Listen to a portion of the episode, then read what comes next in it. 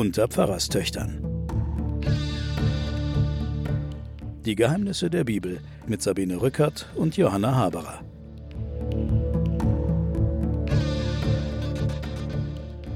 Herzlich willkommen, liebe Hörerinnen und Hörer, zu einer neuen Folge der Pfarrerstöchter und der Geheimnisse der Bibel. Mir gegenüber sitzt meine Schwester Johanna Haberer, Professorin für Theologie und Medien an der Universität Erlangen. Hallo Sabine, hallo liebe Hörerinnen und Hörer. Und ich bin Sabine Rückert, stellvertretende Chefredakteurin der Zeit. Und wir befinden uns im Buch Samuel, fünftes Kapitel kommen wir jetzt. Eigentlich ist es ja schon eine Vorgeschichte des Buches der Könige, denn es geht jetzt um die Frage, wer wird König von Israel? Warum braucht man eigentlich einen König? Darüber werden wir heute reden.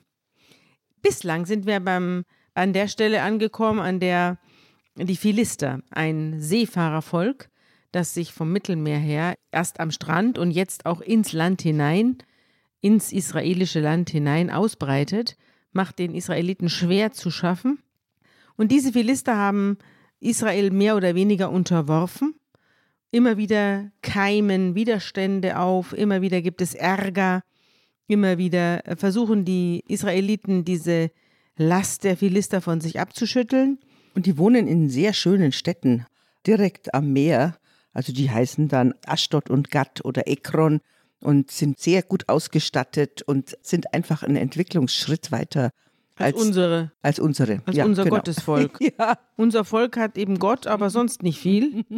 Die Philister haben jetzt beim letzten Aufstand die Israeliten niedergeschlagen, haben die Söhne des Eli, des großen Priesters von Shiloh, umgebracht und die Lade Gottes, also die Bundeslade. Kannst du noch mal sagen, was es mit der Bundeslade auf sich hat, damit unsere Hörerinnen und Hörer wieder auf dem Stand der Dinge sind? Es ist ein tragbares Heiligtum in drei Teilen. Es war ein Zelt und in diesem Zelt war eine dreigliedrige sozusagen Anbetungsanlage, wenn man so will.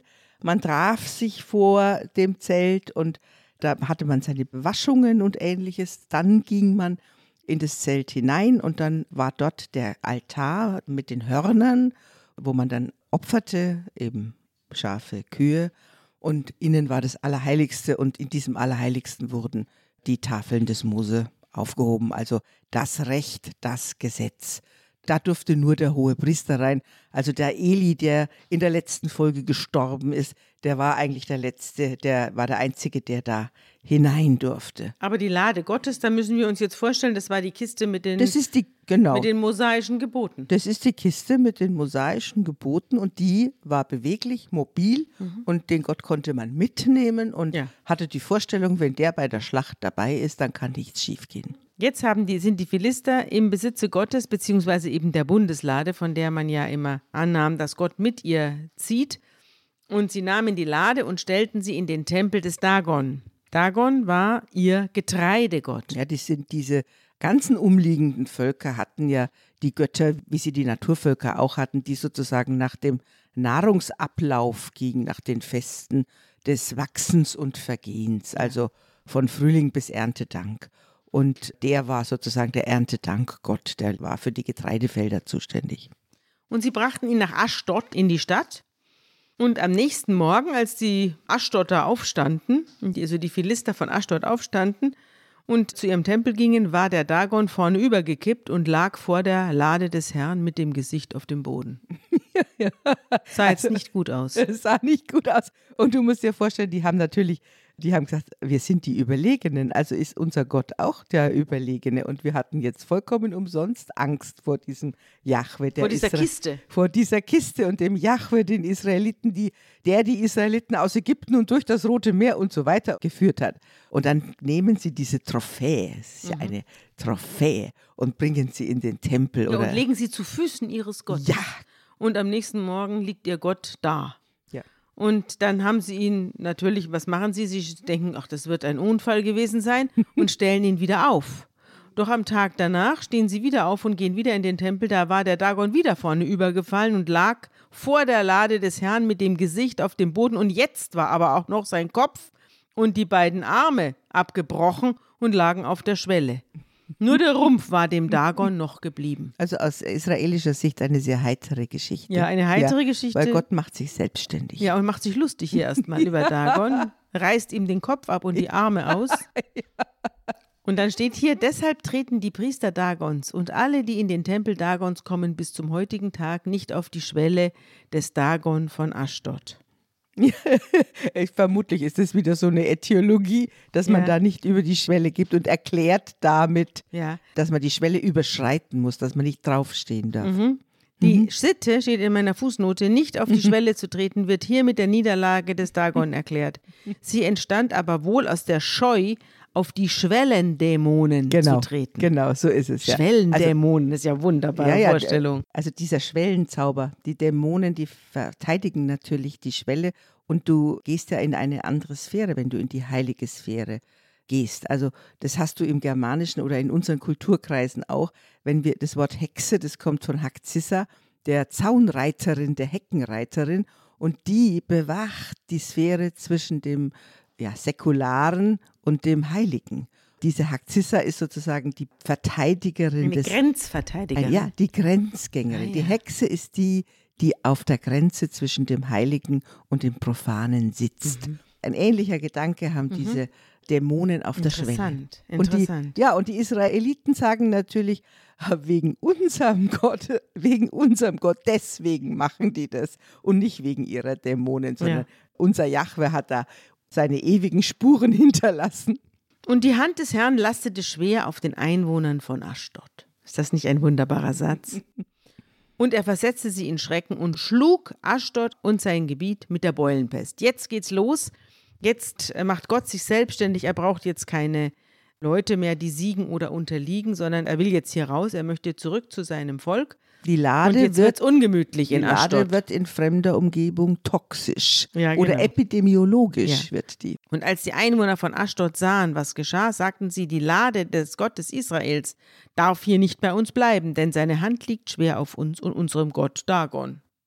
Und jetzt senden sie Boten zu allen Fürsten der Philister, also zu den anderen großen Städten, und riefen sie zusammen, was sollen wir denn machen mit dieser Lade?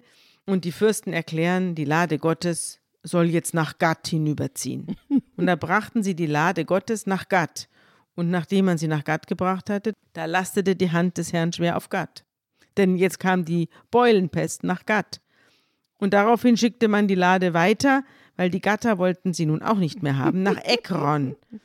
Und als die Lade Gottes in Ekron eintraf, da schrien die Einwohner schon und sagten, um Gottes Willen, jetzt bringen sie die Lade der Israeliten zu uns, um uns und unser Volk zu töten. Und sie sandten Boten zu allen Fürsten der Philister und riefen sie zusammen und sagten, schafft bloß diese Lade Gottes weg.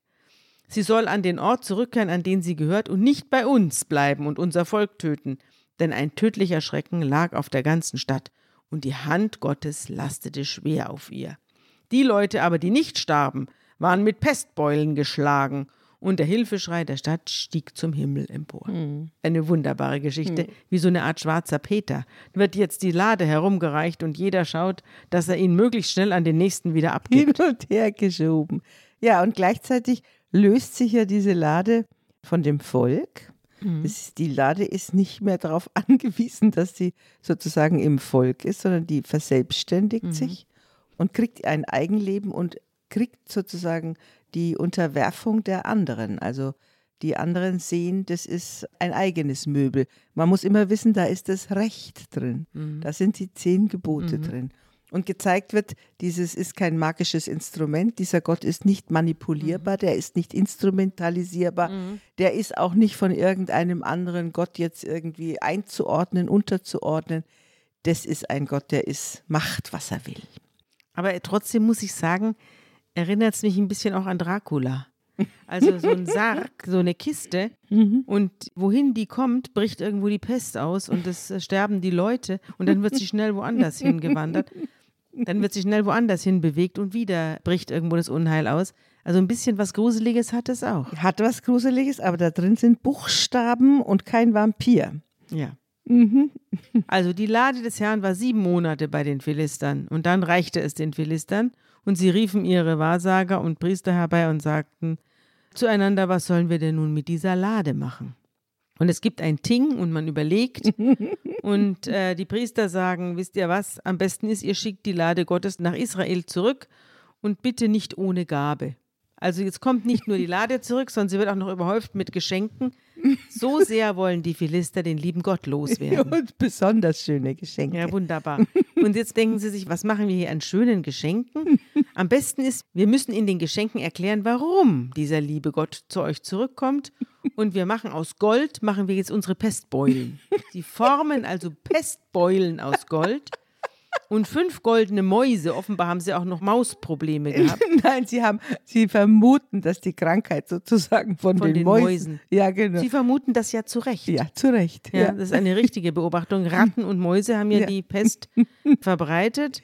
Ja, die hätten mal ihre Mäuse ausrotten müssen, dann wäre es mit der Pest auch vorbei gewesen. Aber sie haben sich anders entschieden, haben goldene Mäuse gemacht und haben entsprechend der Zahl der Philisterfürsten die Beulen und Mäuse angefertigt und zu der Lade gelegt. Und die Weisen sagen, warum wollt ihr euer Herz verhärten, wie die Ägypter und der Pharao ihr Herz damals verhärtet haben?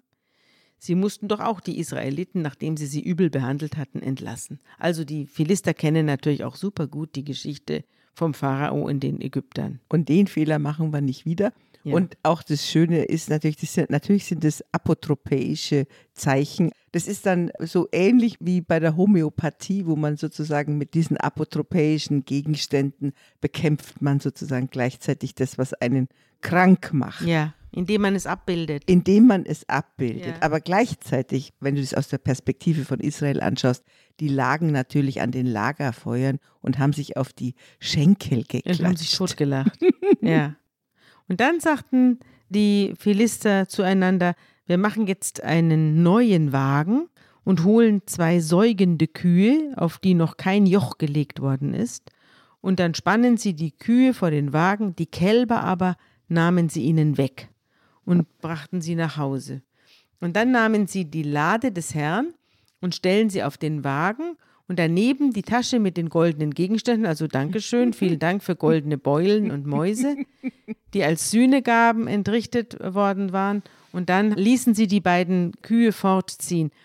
Und dann haben sie ein Gottesurteil Genau. heraufbeschworen. Sie haben nämlich gesagt, wenn diese Lade jetzt mit den Kühen, die keine Ahnung haben, wie man einen Wagen zieht, wenn diese Kühe jetzt in Richtung Bet Shemesh, also in das Gebiet der Israeliten hinaufzieht, dann war er es, also Jahwe, der uns dieses große Unheil zugefügt hat. Und wenn nicht, wenn die irgendwo anders hinrennen, dann wissen wir, dass hier nicht seine Hand im Spiel war, sondern dass es bloß Zufall gewesen ist. Und dieses Gottesurteil wird noch erschwert. Diese Kühe haben noch nie einen Wagen gezogen und sie sind sozusagen in dem Zustand der größten Mutterliebe.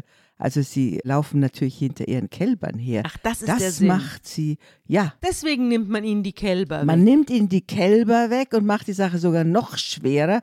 Die haben noch nie einen Wagen gezogen und eigentlich müssten sie sofort zu ihren Kälbern laufen. Ja. Und stattdessen fährt dann der Wagen strecksterlängst und Nach Bet und, Shemesh. Genau, und diese Kraft Gottes besiegt sogar die Mutterliebe einer Kuh. Oh, ach, das ist der Grund. Mhm.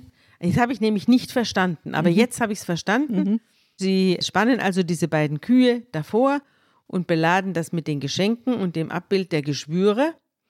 Die Kühe aber gingen geradewegs in Richtung Bet Shemesh. Sie folgten genau der Straße und wichen weder nach rechts noch nach links ab und brüllten immer zu. Sie schrien nach ihren Kindern, kehrten aber nicht um. Und die Fürsten der Philister folgten ihnen bis an die Grenze von Bet Shemesh. Die Leute von Bet Shemesh waren gerade im Tal bei der Weizenernte und als sie aufblickten, sahen sie die Lade und freuten sich sehr. Und als der Wagen bis zum Feld Joshuasch in Bet Shemesh gekommen war, blieb er stehen. Und da lag ein großer Stein. Sie spalteten das Holz des Wagens und brachten die Kühe dem Herrn als Brandopfer dar. Die fünf Fürsten der Philister sahen das alles von oben herab, vom Berge oder vom Hügel und kehrten am gleichen Tag nach Ekron zurück. Das sind die goldenen Geschwüre, die die Philister dem Herrn als Sühnegabe entrichtet haben. Eines für Aschdod, eines für Gaza, eines für Aschkelon, eines für Gad und eines für Ekron. Das sind die großen fünf Städte. Ja, Mhm. Dazu die goldenen Mäuse entsprechend der Zahl der Philisterstädte unter den fünf Fürsten, von der befestigten Stadt bis zum offenen Dorf. Und ein stummer Zeuge. Das ist der Stein. Ja, das ist der riesige Stein, der da steht am Felde eines gewissen Joshua. Genau.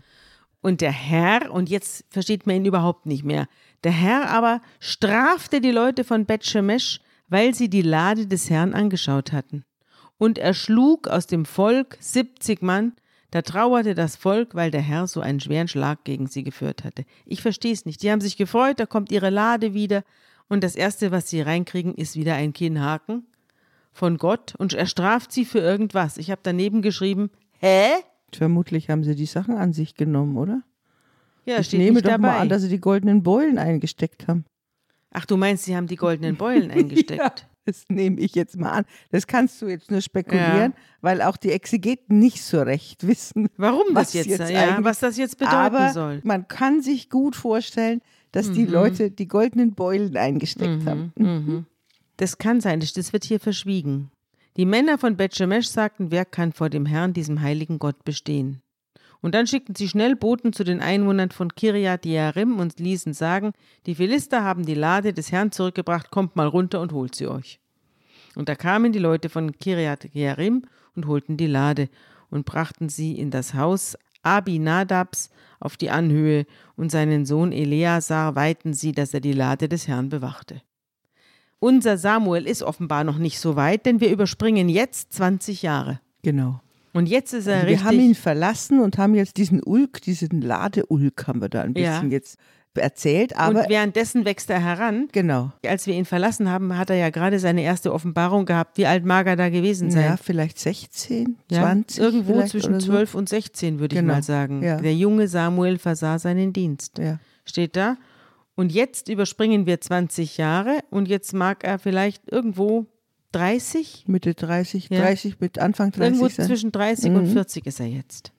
Und er ist Richter, er ist Prophet und er ist Priester. Er hat Ja. also eine dreifache Verantwortung. Ja, du siehst auch, dass die ganzen Bezeichnungen ein bisschen noch durcheinander gehen. Mhm. Die haben sich noch nicht richtig geordnet. Was ist eigentlich Priester, was ist Prophet, was ist ein Richter? Mhm. Beim Richter wissen wir schon, dass es so eine Mischung aus Prophet und Heeresmann ist. Mhm. Aber du siehst, wie sich langsam so die Institutionen rausbilden. Mhm. Und jetzt hat er jetzt mal drei Jobs auf einmal. Das hat er drei Jobs. Mhm.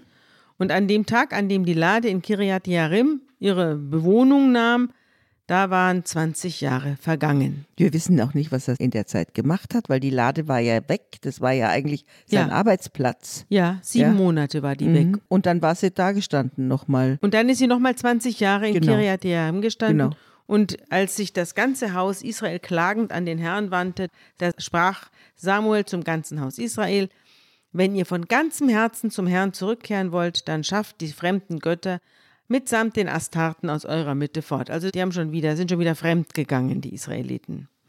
Und wendet euer Herz dem Herrn zu und dient ihm, dann wird er euch aus der Gewalt der Philister befreien. Und das machten die Israeliten dann auch.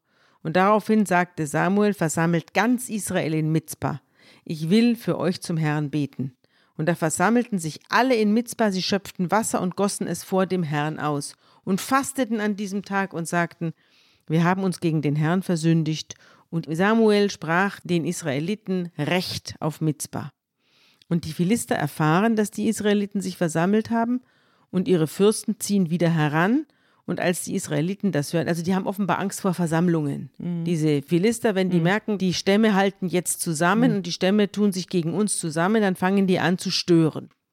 Und als die Israeliten das hörten, bekamen sie wiederum Angst vor den Philistern.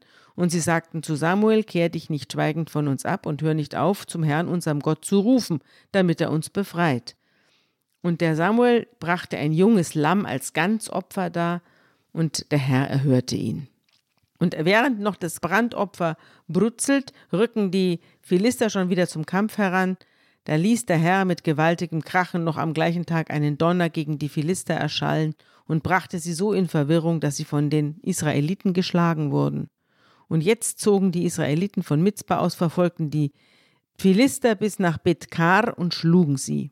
Samuel aber nahm einen Stein und stellte ihn zwischen Mizpah und Jeschana auf und nannte ihn Ebeneser, Stein der Hilfe. Das steht auch dabei. Ja. Das steht alles zwölf Kilometer nördlich von Jerusalem. Das ist alles jetzt im Süden, spielt Mhm. das alles jetzt. Und ich möchte noch mal einfach erinnern auch unsere Hörerinnen und Hörer, dass wir wieder diesen Fünfklang, den wir immer wieder haben, den wir auch bei den Murrgeschichten bei Mose haben.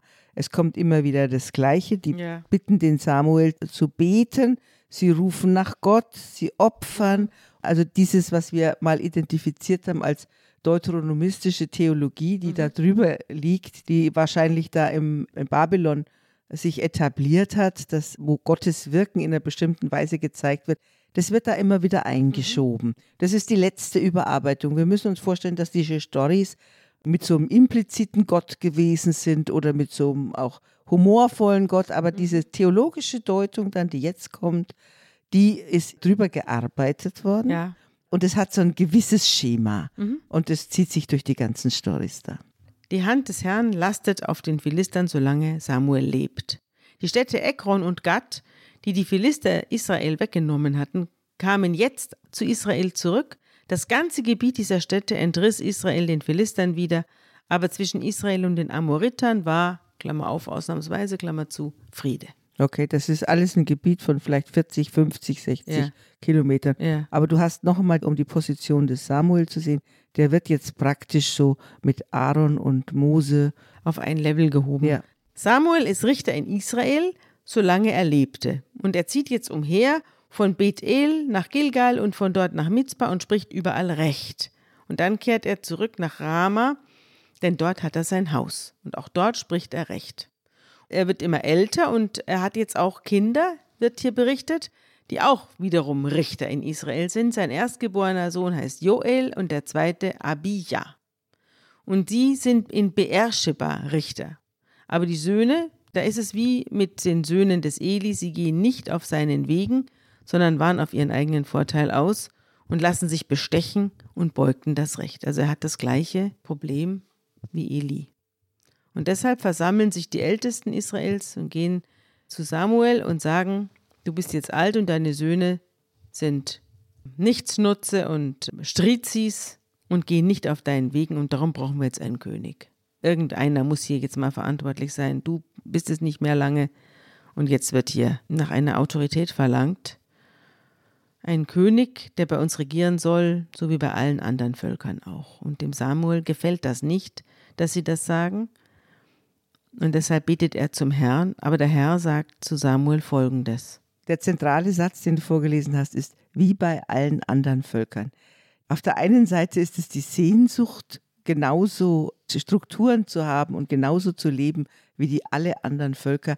Und gleichzeitig ist es dieses, jetzt bist du das gleiche wie alle anderen Völker. Wenn du einen König hast, dann bist du genauso korrupt oder wie auch immer wie bei allen anderen Völkern. Wir hören jetzt mal an, was der Herr zu Samuel sagt.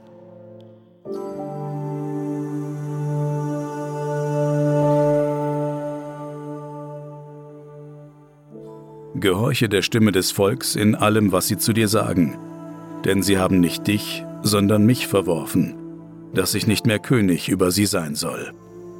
So wie sie immer getan haben von dem Tage an, da ich sie aus Ägypten führte, bis auf diesen Tag, dass sie mich verlassen und anderen Göttern gedient haben, so tun sie nun auch dir. So gehorche nun ihrer Stimme. Doch warne sie und verkünde ihnen das Recht des Königs, der über sie herrschen wird.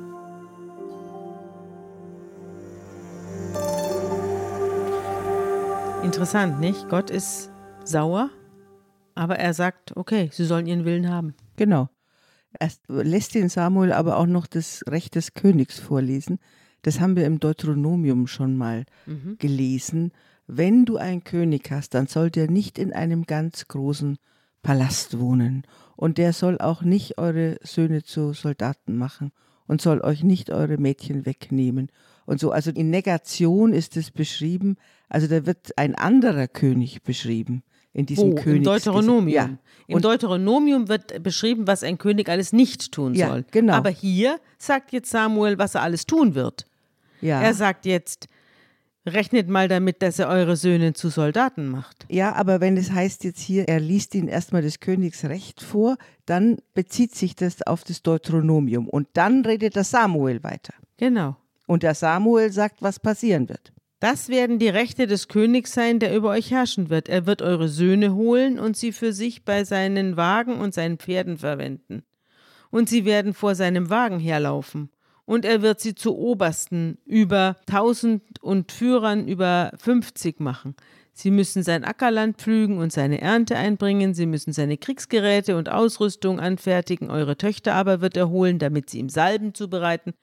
Er sagt letztlich, Ihr werdet jetzt einen König haben, der euch die Freiheit nimmt. Der wird euch Steuern nehmen, der wird so ein Dornbuschkönig sein.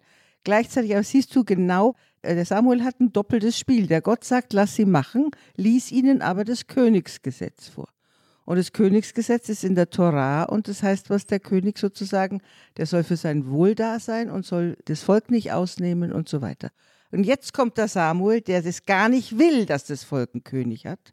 Und dann sagt er, ich sag euch aber, was der jetzt mit euch macht. Ja. Verstehst du? Ja. Und er wird euch ausnutzen und er wird eure Kinder zu Knechten und Mägden machen und er wird eure Schafherden wegnehmen und so weiter. Genau. Also damit müsst ihr jetzt rechnen. Das sind die Konsequenzen eurer Entscheidung. Und da hast du jetzt einen Riss zwischen der Haltung des Samuel und der Gottes. Mhm. Gott sagt, lass sie machen, mhm. lass sie das mal ausprobieren. Mhm. Und der Samuel sagt, ich will das auf keinen Fall. Und ich sage, Sie mögen damit rechnen müssen, dass die Weinberge geplündert werden von diesem König und die Schafherden weggeführt, aber er lässt weder Feuer regnen, noch schickt er die Pest, noch tut sich die Erde auf und verschluckt alle, meinst, die, die was gegen ihn sagen. Die haben es immer noch besser, als wenn sie Gott als König ja, haben. Ja, das finde ich. und was man da noch psychologisch rauslesen kann, ist, dass der Samuel jetzt ein Problem hat. Jetzt kriegt er nämlich einen Gegenspieler. Ja. Bisher macht der Samuel ja alles irgendwie von ja. sich aus. Der ist Prophet, der ist Richter, der ist Priester. Er ist der wahre König. Genau. Und er eignet sich eine Macht an, die er nicht hat, weil er sich auf Gott beruft. Und was Gott sagt, bestimmt Samuel. Genau. Und ist mir doch egal, wer unter mir König ist. Das mhm. ist seine Vorstellung. Genau. Aber Gott will was anderes jetzt. Und das ist nicht mehr kongruent. Und ja, das genau. macht die Spannung der folgenden Geschichte. Ja, sehr interessant. Samuel sagt natürlich auch, mich interessiert nicht, wer unter mir Gott ist. Ja, das stimmt. Aber das Volk will nicht auf Samuel hören und sagt, nein, nein, ein König soll her und er soll über uns herrschen. Auch wir wollen wie andere Völker sein. Unser König soll Recht sprechen, er soll vor uns herziehen und er soll Kriege führen. Und das geht natürlich auch dem Samuel dann unangenehm ein, weil er jetzt einen unglaublichen Machtverlust erleidet. Damals lebte ein in Benjamin, im Stamme Benjamin, in dem nicht besonders gut beleumundeten Stamm. Wir haben ja damals bei der Zerstückelung der Nebenfrau einen üblen Eindruck von Benjamin bekommen. Und genau in diesem Stamm lebte ein Mann mit dem schönen Namen Kisch. Und dieser Herr Kisch der hatte einen Sohn, der hieß Saul. Und der Saul war, und das ist das allererste, was man über ihn sagt, er war außerordentlich gut aussehend. Es war ein richtiger Gutausseher und kein anderer unter den Israeliten war so schön wie er und er überragte alle um Haupteslänge. Also er war groß und schön. Er war und groß und schön. Was jetzt kommt, finde ich auch nochmal, sagt viel über den Saul aus, denn die richtig guten Ideen hat alle sein Knecht. Mhm. Jetzt pass auf. Eines Tages verliefen sich die Eselinnen des Herrn Kisch also wir sind jetzt beim Saul aufgenommen. Sind jetzt Geschichte. Jetzt beginnt der Saul Ja. und von dem wird gesagt, er ist nicht klug, sondern er ist schön und er ist groß. Ja, dass er nicht klug ist, das steht nicht da. Das habe ich jetzt daraus geschlossen. Aber es gibt einen Schnitt. Wir Genau. verlassen den Samuel und haben eine neue Szene. Da lebt der Herr Kisch mit seinem Sohn Saul. Und der Saul wird jetzt gleich dem Samuel begegnen, aber das kommt erst noch. Gut, also langer Rede, kurzer Sinn. Die Eselinnen des Herrn Kisch haben sich verlaufen und da sagt er zu seinem Buben: Nimm einen von den Knechten und mach dich auf den Weg und such die Eselinnen. Und sie überqueren das Gebirge Ephraim und durchstreifen das Gebiet von Shalisha und finden die Eselinnen nicht. Dann wanderten sie durch das Gebiet Jemini, finden sie aber immer noch nicht. Und im Gebiet Zuff, da sagt der Saul zu seinem Knecht, weißt du was, wir kehren jetzt um, weil sonst macht sich mein Vater keine Sorgen um die Eselinnen, sondern um mich. Und der Knecht sagt dann, in der Stadt da, in der Stadt Zuff, da wohnt doch ein Gottesmann, der ist sehr angesehen und alles, was er sagt, trifft ein. Weißt du was, da gehen wir jetzt hin. Vielleicht kann der uns sagen, wohin die Esel gegangen sind. Und der Saul sagt, was sollen wir denn dem Mann mitbringen? Der wird uns doch jetzt hier nichts weissagen, ohne dass wir ihm was geschenkt haben. Und das Brot in unseren Taschen haben wir auch schon aufgegessen. und wir haben nichts. Und dann sagt der Knecht, schau mal hin, ich habe noch einen Viertel Silberschäkel bei mir, den gebe ich dem Gottesmann. Also der Knecht muss das jetzt bezahlen. Ja, und du siehst auch, offensichtlich hat so ein Gottesmann nichts gemacht, wenn man ihm nicht was zugesteckt genau. hat. Man ja. musste erst oben was reinwerfen. Ja, und das Motiv des Königs, der auf dem Esel reitet, ist auch so ein bisschen anmoderiert. Ah, ein bisschen angeschoben schon. Ja. Mhm. Früher sagte man in Israel, wenn man hinging, um Gott zu befragen, wir wollen zum Seeherr gehen. Denn wer heute ein Prophet genannt wird, der hieß früher Seeherr. Mhm. Steht hier zur Erklärung des Lesers. Und der Saul sagt zu seinem Knecht, dein Vorschlag ist super, komm, wir gehen hin. Und deswegen gehen sie dann in die Stadt und da kommen einige Mädchen heraus und die fragen sie nach dem Seeherr. Und die sagen, ja, da vorne ist er, beeilt euch, er ist nämlich gerade in die Stadt gekommen, weil wir heute ein Opferfest feiern. Und wenn ihr in die Stadt kommt, werdet ihr ihn gerade noch treffen, bevor er zur Kulthöhe hinauf äh, wandert, um am Mahl teilzunehmen. Er geht schon wieder zum Essen. Denn das Volk isst nicht, ehe er kommt, weil er das Opfer ja erstmal segnen muss. Da kann er sich darauf verlassen, dass sie alle auf ihn warten. Und dann essen die Eingeladenen. Also geht hinauf, dann könnt ihr ihn treffen. Und da gehen sie dann hinauf und der Gottesmann ist Samuel, der gerade zur Kulthöhe hinaufstrebt. Unser mächtiger Mann. Unser mächtiger Mann will jetzt zum Essen. Mhm. Der Herr aber hatte dem Samuel einen Tag vorher, also vor dieser Begegnung mit Saul, eine Offenbarung geschickt und ihm gesagt, morgen um die Zeit schicke ich dir einen Mann aus dem Gebiet Benjamin. Und den sollst du zum Fürsten meines Volkes Israel salben. Er wird mein Volk aus der Gewalt der Philister befreien, denn ich habe die Not meines Volkes gesehen und sein Hilfeschrei ist zu mir gedrungen. Und der Samuel sieht den Saul an, also der alte Samuel, der mittlerweile gealterte Samuel, den jungen Saul. Er sieht ihn an und Gott spricht, das ist der Mann, von dem ich dir gesagt habe, der wird über mein Volk herrschen.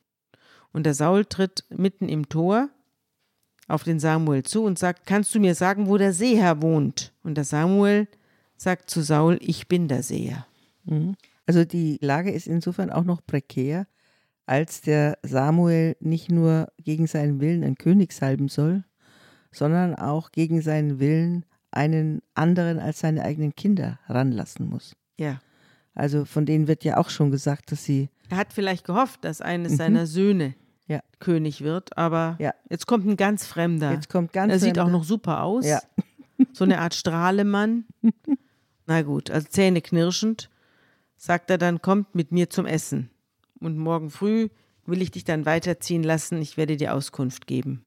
Und die Eselinnen, um die brauchst du dir keinen Gedanken zu machen, die sind schon gefunden worden. Also ein, was so ein Seher ist, der macht sowas aus der Tasche. Der hat seine Zeitung gelesen. Ja. Genau.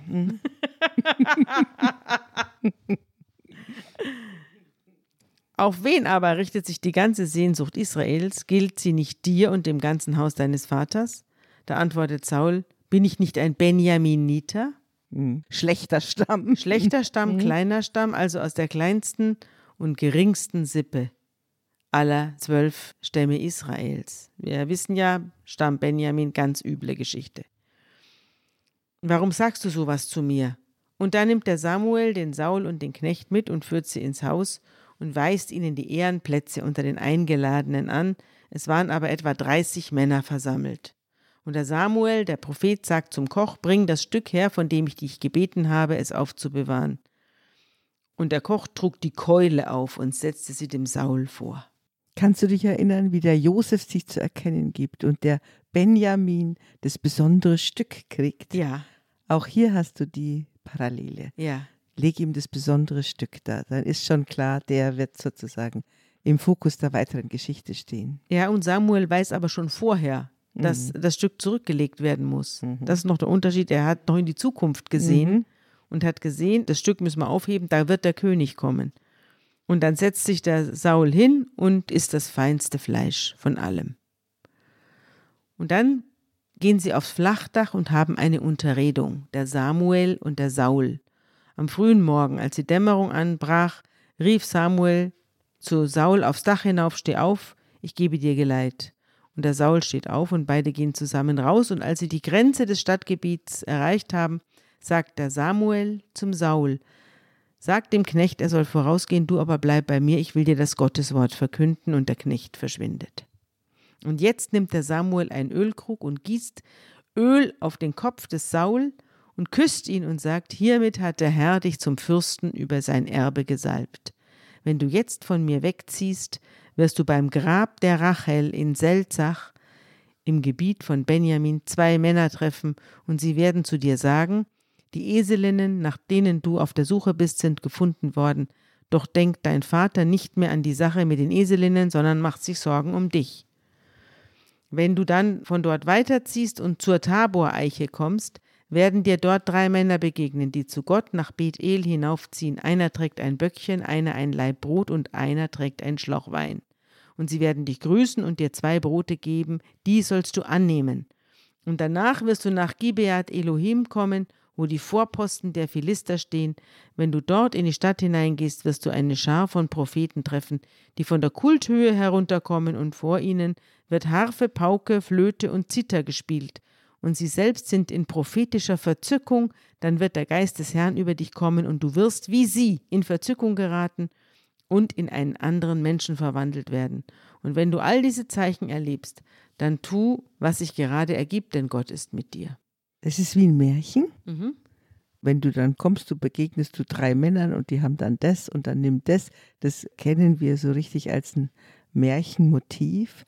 Und der Samuel, der salbt den Saul heimlich. Ja, interessant, ne? Beim Buch Ruth haben wir doch gesehen, wie der Boas, ein tüchtiger Mann, alles öffentlich macht, sofort in Ordnung bringt. Der salbt den heimlich. Der will noch nicht, dass der irgendwie rauskommt, dass der ein Star wird. Mhm. Und dann ist noch zu sagen natürlich, dass der Gesalbte, das ist der Messias, das Wort Gesalbter ist auch der Christus, also der Hoheitstitel, der zieht sich von ab diesem Punkt hier, der Gesalbte, bis ins Neue Testament hinein. Jetzt ist zum ersten Mal diese Salbung als eine Intronisation. Aber irgendwie eine halbscharige Salbung, weil irgendwie unöffentlich und heimlich und der Samuel ihm widerstrebt's.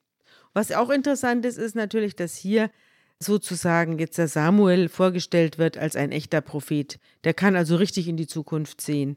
Und wir haben ja gelernt, dass ein richtiger Prophet muss ständig beweisen, dass er in die Zukunft sehen kann. Sonst ist er kein Prophet und keiner glaubt ihm mehr was. Aber der Saul bekommt unter diesen Propheten, die darum ihre Ekstase haben, bekommt er eine zusätzliche Gabe dazu. Das ja. ist auch wie ein bisschen wie bei Harry Potter, er sammelt jetzt ein. Ja. Er sammelt Kraft, ja. wenn man so will. Jetzt hat er die Kraft des Geistes mhm. bekommen. Und davor hat er die Brote bekommen. Brote und das Salböl bekommen und mhm. das nimmt er jetzt alles mit. Und hernach sagt dann der Samuel zu Saul, geh mir voraus nach Gilgal hinab, ich werde dann bereits auf dem Weg zu dir sein, um Brandopfer darzubringen und Heilsopfer zu schlachten. Sieben Tage musst du warten, bis ich zu dir komme, dann werde ich dir verkünden, was du tun sollst. Und als sich der Saul nun umwandte, um von Samuel wegzugehen, verwandelte Gott sein Herz. Verstehst du das? Der wird stark, das ist ein schüchterner mhm. Jüngling. Mhm. Und der macht auch alles mit, der weiß gar nicht, wie ihm geschieht. Mhm der weiß auch gar nicht, wieso er plötzlich an der Spitze eines Tisches sitzt. Mhm. Der weiß gar nichts. Mhm. Der lässt sich ja noch von seinem Knecht irgendwie zurechtrücken. Und, mhm. und jetzt bekommt er ein anderes Herz. Jetzt ja. wächst ihm Kraft zu. Ja. Hm? Und es passiert auch alles so, wie es der Samuel vorausgesehen hat. Er gerät in Verzückung mit den Propheten und die Leute sagen zueinander, was ist denn bloß mit dem Sohn des Kisch geschehen? Ist auch Saul unter die Propheten gegangen? Genau. Einer von dort erwiderte, Wer ist denn schon deren Vater? So ist das Sprichwort entstanden. Ist denn auch Saul unter den Propheten? Ja, das wird uns nochmal begegnen später. Ja. Lass es mal da stehen. Später wird es nochmal interessant. Ja. Hier ist es positiv gemeint. Ja. Und hier ist es, wie gesagt, wie ein Entwicklungsroman. Ja. Der holt sich jetzt von allen Ecken und Enden Kraft und Stärke. Und nach seiner Verzückung geht Saul nach Gibea hinein. Gibea ist diese verfluchte Stadt. Mhm. Ne, die kennen wir auch aus dem Fall der zerstückelten mhm. Nebenfrau. Und sein Onkel fragt ihn und den Knecht, wo seid ihr denn gewesen?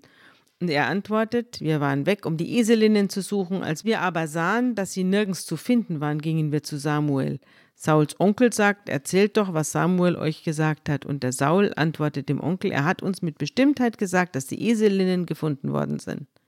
Mehr sagt er ihm aber nicht. Er sagt ihm nicht, dass er ein Königtum versprochen bekommen hat und dass Samuel ihn gesalbt hat. Mhm. Das alles erzählt er ja, dem und Onkel diese nicht. Ganze, genau diese ganze Reise erzählt er nicht.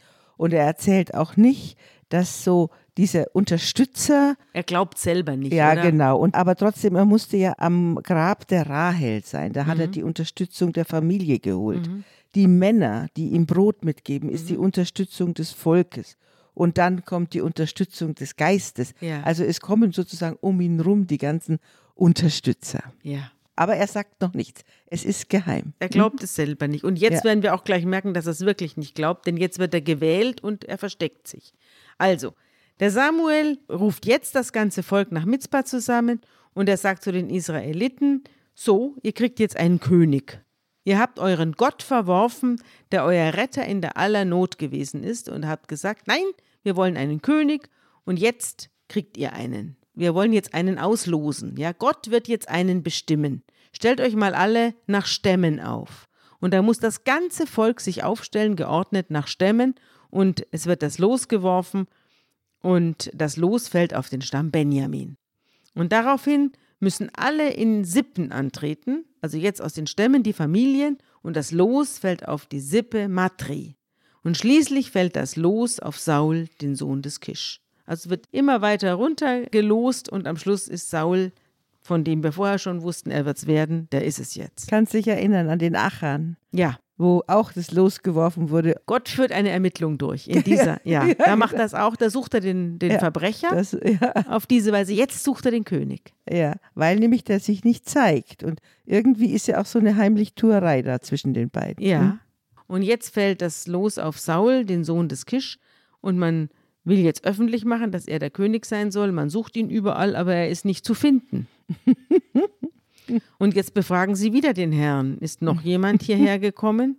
Der Herr antwortete, ja, aber er hat sich beim Tross versteckt. Also Gott sagt ihnen jetzt, wo sie ihn suchen müssen. Und dann laufen sie hin und holen ihn heraus. Und als er mitten unter das Volk tritt, da überragt er alle um Haupteslänge. Also er ist der Größte. Die Geschichte kennen wir ja auch von dem heiligen Martin, der ja. zum Bischof gewählt ist, ja. der sich dann bei den Gänsen versteckt ja. und so. Diese Legende nimmt dann sozusagen durch die ganze Christenheit ihren Weg.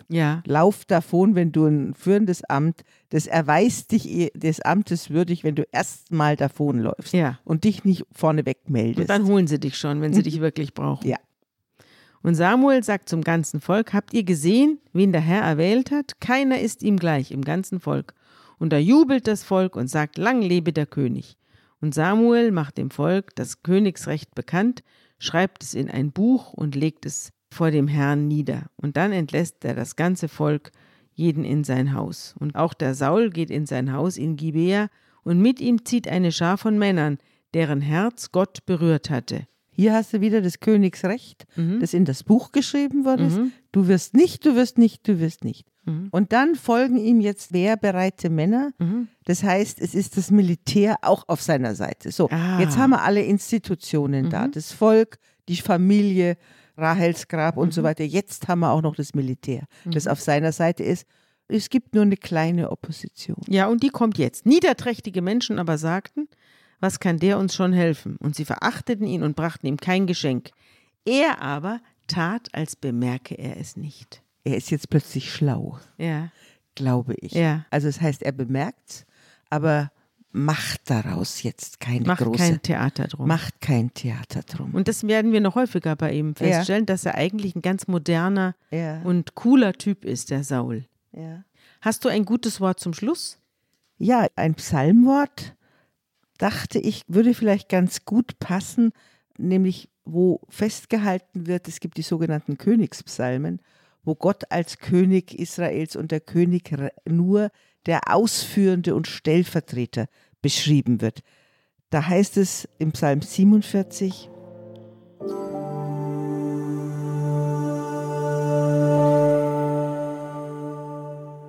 Lob singet, Lob singet Gott Lob singet, Lob singet unserem Könige, denn Gott ist König über die ganze Erde. Lob singet ihm mit Psalmen. Gott ist König über die Völker. Gott sitzt auf seinem heiligen Thron. Die Fürsten der Völker sind versammelt als Volk des Gottes Abrahams. Denn Gott gehören die Schilde auf Erden. Er ist hoch erhaben.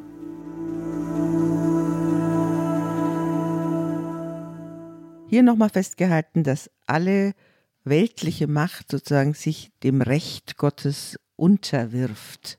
Ja, das ist der Streit, den wir in diesem Buch Samuel haben. Und das nächste Mal geht es weiter. Sabine. Ja, mit diesem guten Wort zum Schluss wollen wir uns verabschieden heute. Das neue Jahr steht ja vor der Tür, das alte geht zur Neige. Und ich freue mich auf das nächste Jahr mit weiteren vielen Folgen der Pfarrerstöchter und der Bibel mit dir, Johanna. Ich freue mich auch drauf und ich wünsche unseren Hörerinnen und Hörern ein gutes und ich darf das sagen, ein gesegnetes 2022 und weitere Einsichten in die unglaublich schwierige Verantwortung, Macht, Verantwortung für andere Menschen zu tragen und Macht zu übernehmen. Und das wird uns die nächsten Kapitel geradezu verfolgen. Und wir beide danken allen unseren treuen Hörerinnen und Hörern, die uns viele Briefe schreiben und Mails und uns Mut machen und selbst auch zur Bibel greifen. Auch uns manchmal kritisieren, aber immer in ausgesprochen konstruktiver Form. Genau, all denen, die uns hier jetzt zuhören, danken wir und hoffen, ihr seid im nächsten Jahr auch alle wieder dabei. Bis dahin, auf Wiederhören. Tschüss.